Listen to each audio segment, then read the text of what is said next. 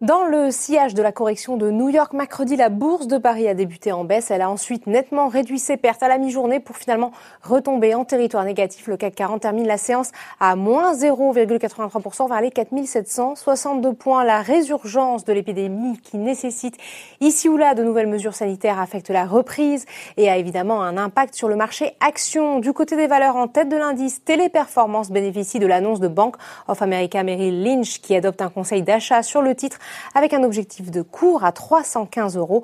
À noter que le titre du groupe spécialisé dans les prestations de services externalisés et de conseils aux entreprises a gagné 20% depuis janvier. Publicis, ST Micro et Vivendi sont également bien orientés. À l'inverse, Airbus lâche 3,46%. Le titre continue de perdre de l'altitude après une information de presse selon laquelle Delta Airlines souhaite reporter la livraison de 40 appareils. Safran est également emporté sur le SBF 120 maintenant Suez lâche 4,5%. Le spécialiste du traitement de l'eau et des déchets a en effet pris la décision de créer un dispositif juridique rendant incessible sa branche eau française pendant 4 ans.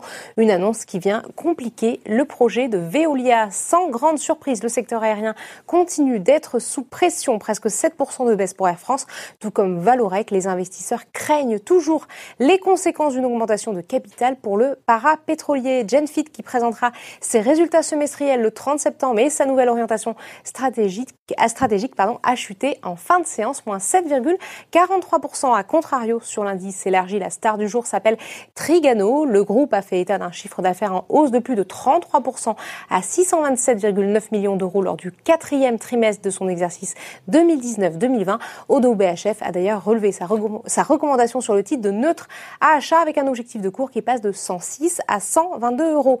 Enfin, on termine comme chaque jour par les marchés américains. La remontée surprise des inscriptions hebdomadaires au chômage vient valider la thèse du tassement de la reprise économique. Après un démarrage dans le rouge, les trois indices phares de la bourse de New York sont finalement passés au moment de la clôture parisienne en territoire positif.